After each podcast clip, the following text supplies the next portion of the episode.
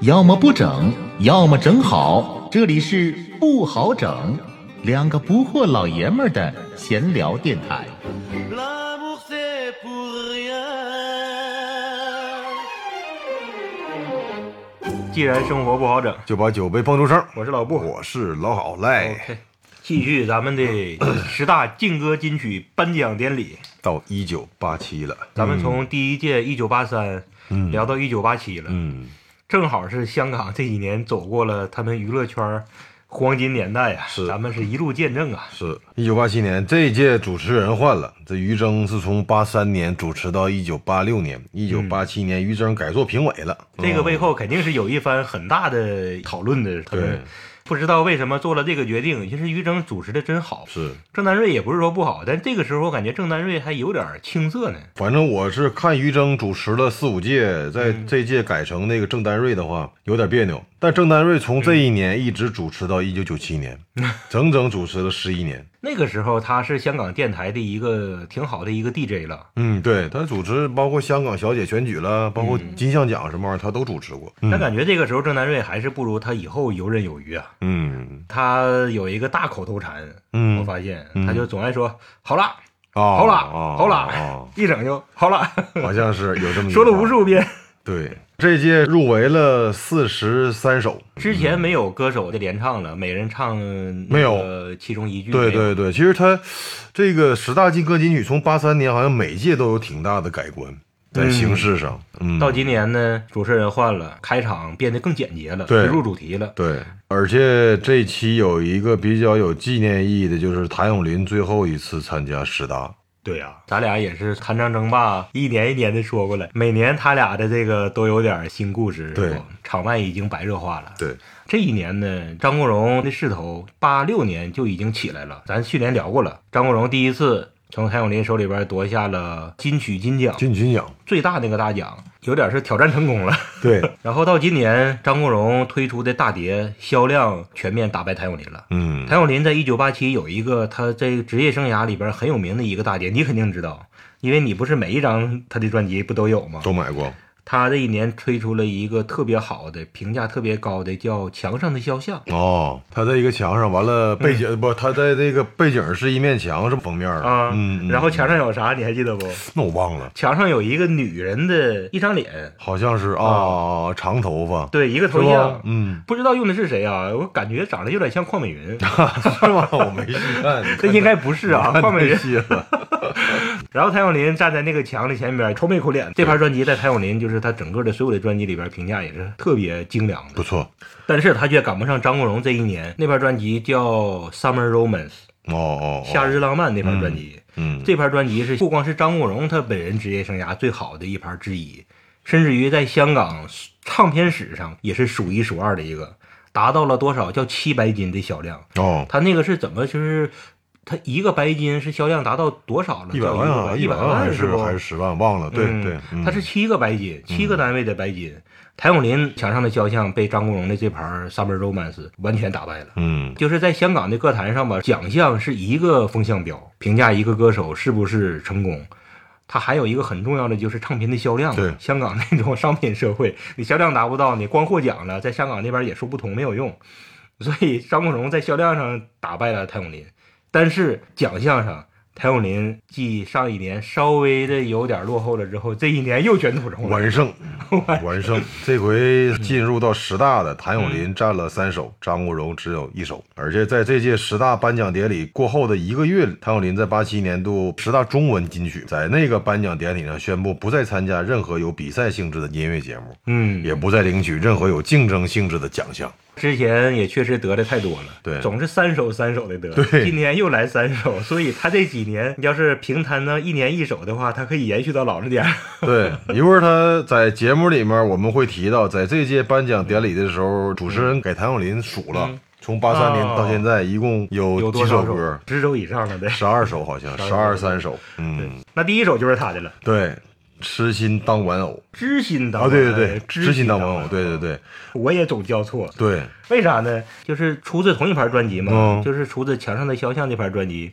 那个里边还有一首歌《痴痴心的废墟。好像是，哎，痴心的废堆还是痴心的废堆废堆啊废堆痴心的废堆。对然后这个叫知心当玩知心当玩偶偶， 这两个容易混。对，嗯这是陈少奇作词，谭咏麟自己作曲，嗯编曲是卢东尼。同时，这首歌还入选了当年八七年的十大中文金曲，啊，中文节双项奖、双奖项都拿到了。这个歌谭咏麟自己做的曲啊，对他等于是自己的作曲生涯上取得一个突破，是吧？对，，而且谭咏麟，你看他的，当时他应该是三十七岁吧，八七年，对他颜值也正值巅峰，这次他的形象就是穿的挺学院派哈、挺学院派，对，西 服、年眼纪镜大， 但是呢，抖腿的舞蹈依旧，啊而且他不光抖腿了，有点是像那种蚯蚓那种，就是身体都雇佣雇佣的那种舞，但我估计他的舞蹈水平应该已经到了天花板了，应该，就 除了在抖腿基础上又加了一些蚯蚓、蚯蚓式的动作。 再也就不能够突破了，这个是到了头儿了。 可能蚯蚓也是一种无奈之举，给他设计舞台风的设计师可能也想给他弄点别的花花，对我估计试了几次试不好，就来个蚯蚓， 嗯蚯蚓舞。但是他的作曲确实是取得了突破。之前他尝试过做的曲呢，就有一个傲骨，啊，对，傲骨是他做的曲，对，传唱度比较高。剩下他做的其他的一些曲，那个都是属于是磁带里边那种边角，嗯都是不红，唱的人也不多，充数这种。嗯，但是从他这首《知心当玩偶》上了一个台阶。哦，路上有熱愛，熱愛，熱愛在發售。今天你竟拋開我手，輕將我真心當玩偶，無言別去。从这之后，他又做了一些比较好的，一直到《千载不变》嗯，是他做的曲，哦就是歌颂友谊那个特别好的那个嘛。哦他还给刘德华写了一首歌叫《下雨晚上》，那个也特别好。哈雨满山啊对啊，那是他做的曲啊。那谭咏麟做的曲，接下来第二首，林忆莲出来了。我特地查了一下，林忆莲的生日是六六年，那么到八七年才二十一岁，他跟陈慧娴同岁，是不？他俩还当过中学同学。啊，是 吗？哦哦哦，嗯小女孩儿还是对，而且看那样也是太小了，但是而且她这个眼睛应该是从那时候就非常小，就一直 就就没张开，到后来也是小扒拉眼儿。但是天后啊，嗯，当时你说谁能想到她后来能成为一个那么狠的天后呢？对对对，嗯，而且这《灰色》并不是她刚出道的歌曲，这是她第四张专辑里面的一首歌，这歌应该是她第一首真正意义上大热的一个歌曲，在当年。突破了，当年在香港有两首快歌特别特别火，一个是这个，一个是张国荣的《无心睡眠》。啊，在就八香七港年的街头上，对，经常想起来的对对这两首歌，对嗯嗯灰色确实好，这首歌很难唱啊，嗯，一开始是很低。就是起歌的时候特别低，对嗯然后呢，到后来就是一路飙高，到后来特别高，到高潮的时候，有的人高能飙上去，但是低他未必低得下去。对对灰色就是音域挺广哈，音域广，林忆莲，望穿起雲灰衣，行離舊地，免你及盡我辦事，你我之間由昨天終止。假使再拖，極為無意義。讓我變歷史故事，不想再繼續痴戀愛的騙子。但暗裏我卻掂掛那曾洶湧的愛，那次遇上才知生命精彩。當天心內激出繽紛色彩，但現在心中只有灰色。誰的吹？最开始的时候呢，定位啊都是属于在尝试嘛，就嗯像陈慧娴，她俩基本是同时出道，都有走过了一个弯路。陈慧娴一开始走那种日系的，嗯小邻家妹、小清新风；林忆莲一开始也是有点这样的，本港那种那种小女孩儿。然后后来这两个人发现都不行，就是都遇到了特别好的那个音乐指路人。对，陈慧娴是欧丁玉，后来他俩又产生了恋情。哦哦，林忆莲是遇到了许愿，还有伦永亮，嗯尤其是许愿，他俩也产生恋情了啊是吧跟林忆莲 处了好多年，但是许愿给林忆莲改了，就嗯从这盘专辑，从八七年改了，改成纯都市的这种女性了，就是林忆莲的风格风格完全改了。改了，嗯，歌风歌路子也改了，灰色完全都市风。林忆莲从此以后就是一路开挂，一路都市风。嗯从许愿后来他俩分了，他又跟那个谁李宗盛，，李宗盛，对又开始给他打造，进一步给他打哎呀造、，李宗盛可真，是，应该是李宗盛给他泼上了顶峰。爱上一个不回家的人，哎呦为你我受冷风吹，都是经典，包括《当爱已成往事》。当爱已成往事，对，嗯，太经典了嗯。其实他跟李宗盛的这个爱情故事也挺那啥，你看一开始有争议，九八年凤对呀女凤女成婚，撕不掉的小三儿的标签儿，对对对对对，嗯，李宗盛也是够那什么的了，在他的演唱会上直接跟林忆莲在台上无所顾忌了，让他老婆就在下边坐着。啊是吗？还有这么个插曲呢，我不知道。 要不然为什么被人骂呢？嗯有很多人太高调了啊有点太高调了，哦就是太不控制了。你得控制控制，在演唱会上面对那么多歌迷、电视里，而且以后要形成录影带、视频流传下去的，你俩在台上那么卿卿我我的，然后不嗯顾老婆就在下边坐着，有点是太过了。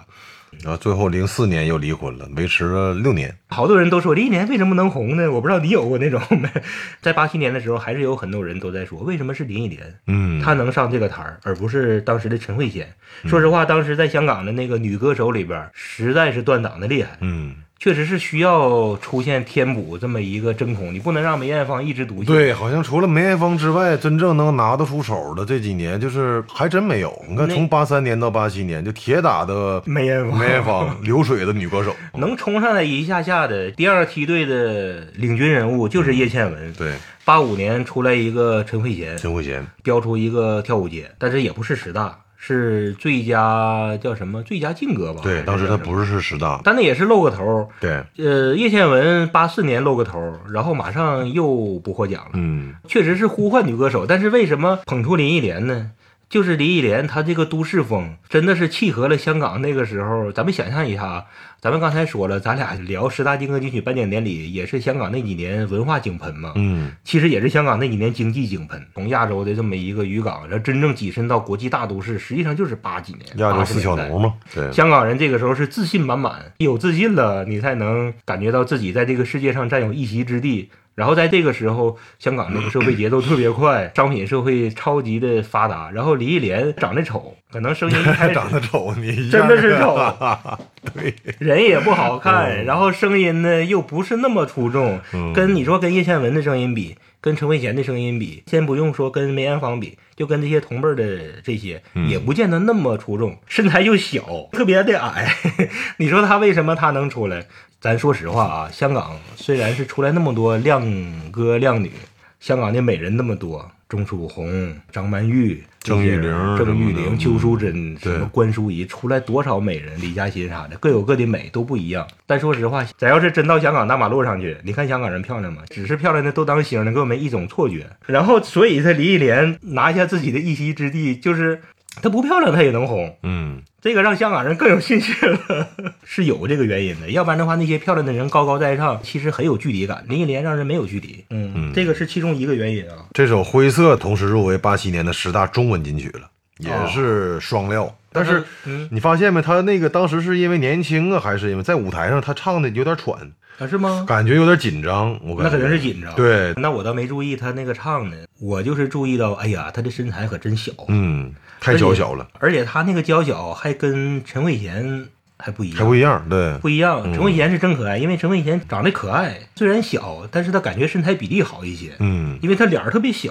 对，林忆莲可是个大脑袋大脸，啊 你看她跟郑南瑞俩人一站，她的脸跟郑南瑞差不多一点儿大， 是吗我没注意这点。真的是那样，不 行，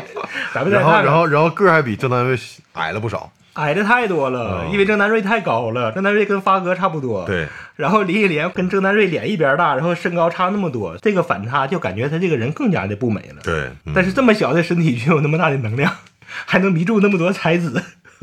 是活出了也是轰轰烈烈的一一生，是吧？而且她的职业生涯，说实话很有后劲儿，嗯，她比叶倩文要叶有倩后劲文儿，，嗯跟陈慧娴差不多，就是打个旗鼓相当吧。嗯，其中有那几年陈慧娴都已经沉寂了，但是林忆莲作为那种都市的知性的女歌手，她红的时间要更长。对，但是后来陈慧娴到老了之后，又重新开演唱会，又给搬回来了。但是中间有那么四十多岁，就是中年的那几年，林忆莲是当之无愧的天后啊。嗯，所以这么小的身体真的是挺强大。第三首歌我是真没印象了，连这个歌带这个歌手怎么读？Raiders Raiders， Raiders，这嗯这是一个八六年组成的乐队，八八年就解散了，一 个短寿的一个乐队。他们获入围的歌曲叫《别人的歌》，你听过吗？我听过，哦，因为我买了一盘他们的 CD，第一个赢得十大的乐队嘛，对，太极只是最佳乐队组合，去年是最佳乐队组合，嗯那也不是十大之一。对，Beyond 这时候还在苦苦挣扎呢，苦苦挣扎的时候，人家 Raiders 这个刚成立的乐队献拔头筹了，获得十大了。这个 Raiders 这个名儿怎么起的呢？这嗯个 Raider 这个英文单词的名字叫闯入者、嗯侵入者，就比如说古墓丽影，嗯就是叫 Tomb Raider，盗墓者的意思。他们就是自嘲自己，就好像是这个正统的歌手歌坛，我们两个就像一对闯入者一样，嗯，就像一对搅局的人。结果搅和两年就解散了， 八八年就解散了。但是这首歌挺好听，确实挺好歌也听。好，另外几首歌也都特别好听。除了这两三盘专辑，里边好多歌都是大热，哦，因为他们是英伦摇滚风。呃，有一首歌叫《吸烟的女人》，我不知道你知道不？特别好听。嗯、听说过这个名儿，这是他俩的比较主打的对主打歌，主打代表作。对、嗯 r a i d e r s 在香港乐坛上真的是留下了一笔，不光是因为作为乐队第一次赢得了十大的乐队，然后这个乐队还给香港留下一个遗产，就通过这个乐队还火了一个人，嗯，就是林夕。哦，作词，林夕是包办了他俩所有的歌的歌词。林夕那时候是个小填词人，还够不上给其他的那些人填词。嗯人家给他俩填词，第一次入了十大上了舞台的法眼，入了就是进入大家的视线。然后他俩虽然解散了 两年，但是林夕却一直成为填词人的最热门的填填。词人，他也有很多经典之作呀，啊像太《多了北京欢迎你》啦，什么《你快乐所以我快乐》，王菲的那嗯个，还有什么来？对，林夕填词的歌曲实在是太多了。对对，嗯，这个 Raiders 这个乐队还是有遗产的。有遗产， 对，嗯，哎，对了，这两个人里边，其中主唱那个人，主唱那个黄耀光啊，哦当时是跟周慧敏拍拖，他俩拍拖好多年还有这么 个这么个绯闻呢？啊。对，哦， 这不是绯闻，人俩是正经处的，不是避着谁，只不过后来黄了。这是第三首，我们来听一下。嗯，为何仍要歌唱？不愿再细想，每夜却照常等知音赞赏。曾用真心认真唱，藏着辛酸的歌，观众的声音却常比它更响。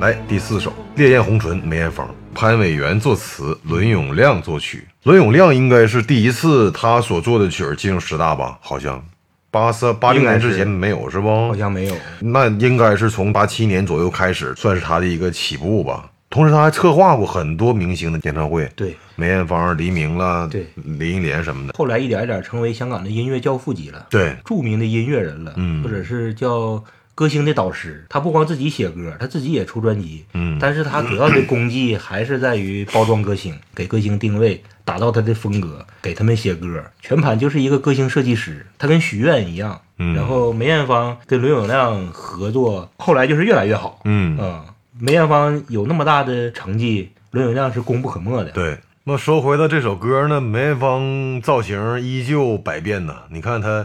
在上台领奖的时候还穿个裙子，对啊，然后开始唱的时候突然把裙子就脱了，然后变成个泳装似的，大美腿啊呀、我天哪！这个有点太砸人 了。 是是是，太狠了，我都怀疑是之前这是梅艳芳自己心里边一个小九九，嗯，她都没告诉任何人，要不然的话肯定会不让她上的，不让她这么弄的，因为面对的观众那个有那么多青少年的，对她这个尺度太大了，尺度有点太大。对，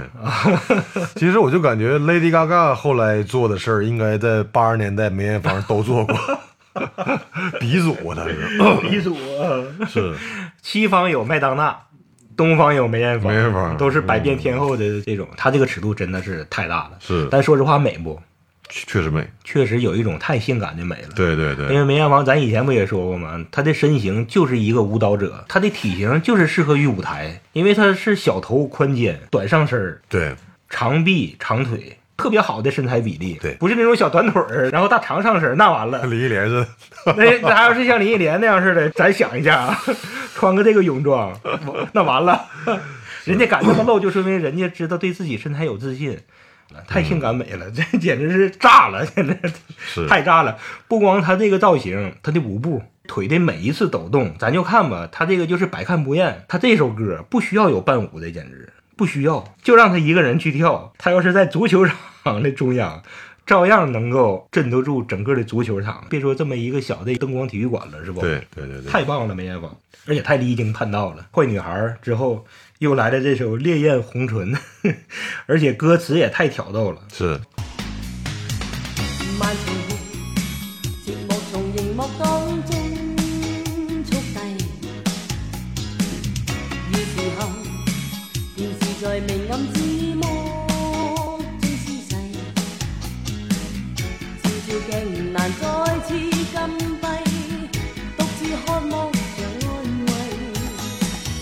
你遠去，連帶愛意便也流逝。红唇烈焰，亟待抚慰，柔情欲望迷失的彻底。境内人红唇烈焰，剩下干涸美丽，将拥抱，双手放低。这个说实话，美是美了，但是也是结合他后来的故事，也让人心里边儿挺不忍的，挺惨的。这个歌词真的写的那么过火，就是因为他得不到心爱的人，心爱的人离他而去了。嗯他晚上一个人照着镜子，给自己涂上了红唇，看着镜子里边的自己，欲望难挠啊，压制不下去，对着镜子自己燃起了浑身的欲火。《烈焰红唇》写的就是这么一个歌。那梅艳芳到后来，她也是没把自己嫁出去，是吧？一生的心遗中憾一生的遗憾，对，剩下干涸美丽。现实生活之中一结合，让人不胜唏嘘。一语成谶呐，空信、烈焰，亦待抚慰；柔情、欲望，迷失得徹底。境內人紅唇烈焰，剩下乾涸美麗。相擁抱雙手，空虛的心脱軌，星星之下面来到第五首了，徐小凤《流下眼泪前》，但这首歌我没听过，我也不知道为啥，这首歌在徐小凤所有的歌曲里边，真的算不上是一首耐唱耐听的歌。对呀、啊你相比他像《明月千里寄相思》了，《顺流逆流》，就流下眼泪前这歌，我真是一点印象都没有。啊，对呀、我这回重温的时候，我也觉得一般。就算再苦，也是甜。對你嘅愛情沒法遇，愛侶有誠意，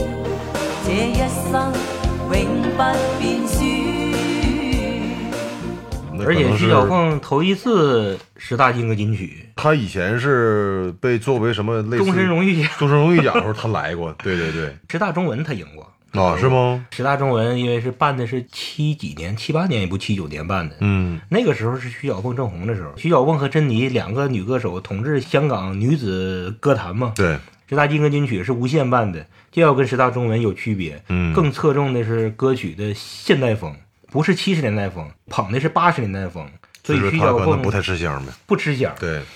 但是没想到到了八七年，徐小凤才姗姗来迟，也而且还是凭着这么一首不太传唱的歌，我真是不知道为啥、这首歌也不咋好听，嗯然后而且他徐小本凤人连来都没来，来都没来，在加拿大呢。连线嘛，他说我是家有喜事在加拿大。那我没太听懂他他说的有可粤能语是结婚了，因是为吗徐小凤她老公是谁我也忘了，反正那个确实是在加拿大结的婚，哦，可能那个时候刚好吧。反正徐小凤后来也是创造了红磡体育馆记录嘛，在红磡体育馆举办了四十三场四十三场演唱会，嗯徐四十三嘛。太厉害了。梅艳芳就是在这一年吧，嗯举办了二十八场吧，嗯，八六年和八七年是梅艳芳最狠的时候，巅峰的时候，她外号叫梅二八，啊，没 二吧，这回徐四十三。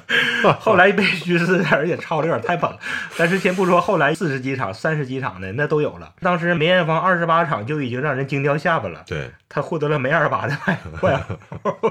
而且梅艳芳当年又拍了《胭脂扣》，又拿到了影后，还是说徐小凤吧，她都没来，放了一段她的录像，有一个老影星，邓碧 云，邓碧云替他领的奖。嗯，哎，但是这个邓碧云，她演过那个南北妈达，这个我记看过着没，我好像也看过过。南美马达，但特别其他的华丽片儿，我这回做那个功课的时候，我查了一下，邓碧云她太早出演过真是无数电影，无数，他的百度百科里面，嗯简介部分特别特别短，但是他的 电影列表里面，啊整个占了百度百科的大半页。哎呦我天是哦他从五零年到六七年，光这十七年，嗯就演出了二百五十部电影。哦，真是无数电 影。邓碧云，嗯，他是一九二十年代的人。对他拍南北马打的时候，那就是一九八几年了，八几年那个时候他都已经六十几了。对，他是演里边的南马打还是北马打来的？另外一个是肥肥嘛，沈殿霞，肥肥比他年轻多少啊？年纪上就不配。然后呢，他俩好像都抢那谁董彪，好像是有这么个剧情。都抢彪叔，对 我也有点印象。因为当时第一次听“妈打”这个名儿嘛，嗯就是因为这个觉得对对对对对，其实是 mother 来的，是吧 Mother mother 对，广东话很硬，就容易给整成马打。这是第五首，第五首之后又最佳作曲了，对，最佳填词，都是传统的几个奖项。金庸上台颁的最佳作曲，顾嘉辉的《地球大合唱》，填词是林振强。他他这是香港无线电视二十周年台庆，嗯动用了几乎全电视台的歌手啊。 你看看独唱里面是嗯谁呢？徐小凤、关正杰、梅艳芳、罗文，什嗯么叶丽仪了、张学友。合唱里面是谁？就是根本就蹭不到这个独唱的 这个一句位置都的上不了的，对对，什么蔡国权、欧瑞啊强、杜德伟这种咖位的，仅仅是能合唱。这还不错呢呢，还没上和声 呢，有的连那个词儿都没获到，就是一帮人合唱一句词儿都没有，对就是跟后边嗯嗯合唱。 这个在香港合唱的这个歌里边，算是一首很有名的。一共募捐了一百四十三万港币嘛，在颁奖典礼的后面，当时董建华董上去建华领上的，去领的这个支票，同时也获得劲歌金曲的荣誉大奖。对，嗯嗯，最佳编曲是无心睡眠， 《无心睡眠》，对，一个船山日本纪人基，船山对，纪船山基，纪基，嗯嗯，还有就最佳唱片监制是陈永良的《刘美君》，刘美君火了几年，这首歌当时特别火呀，《最后一页》，而且还特意给了他机会，嗯，让他唱了一下子，就对说明这首歌肯定是很欢迎。对虽然没入十大，虽然他只是获得了一个最佳监制，但是还是让他唱了一下，嗯唱了一下这首歌，，对，很好听。董美君那几年除了一首这个歌，还有一个歌老好，你一定要听，嗯，一对旧皮鞋》，那不当写的是爸爸，哦，是一首关于于爸爸的亲歌情的歌呗，对，是女儿唱给爸爸的 歌。这个歌的 MTV，嗯你到 B 站到什么地方都是很容易能搜到，特别感动啊！一对旧皮鞋，对，哦哦嗯哦，跟听众也说一下， 听众一定要记得，尤其是当爸爸的，一定要找一下一对旧皮鞋刘美君这歌的 MTV。这个回去我听一听。然后这几个都是金庸，金颁庸奖去颁的奖，金庸当年还挺年轻的啊、还挺年轻的对，咱们都说金庸叫惯了，在台上面郑南润查良镛一句没说金庸，全是查良镛，张良全查勇，良镛。对对，包括字幕也是，然后金庸的嗓音太细了，是吧？嗯有点像他写的岳不群的嗓音， 后来变得很尖细。金庸本人的声音真尖细。嗯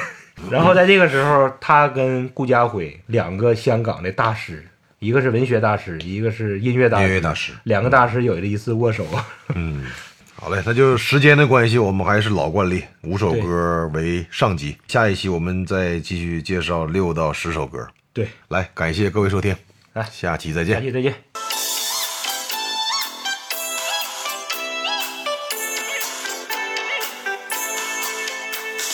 爸爸，你可會手裏的針線，現在無力再緊拉。爸爸，你可會不懂得新款，沒法將皮鞋來賣。我很清楚，當初你以熱愛犧牲的心來做這鞋。交給我沿路穿戴，一走數千里，風雨中沖晒，現在皮鞋已全壞。想起故鄉處苦幹的爸爸，亦已經日漸年邁。想起故鄉處苦幹的爸爸，亦已經日漸年邁。夢裏又再遇見故鄉裏的街，老爹兩手戰鬥好鞋，沒法為你奉上冷糕餅一塊，老爹你竟説我乖，打槍一聲一聲再響徹小街，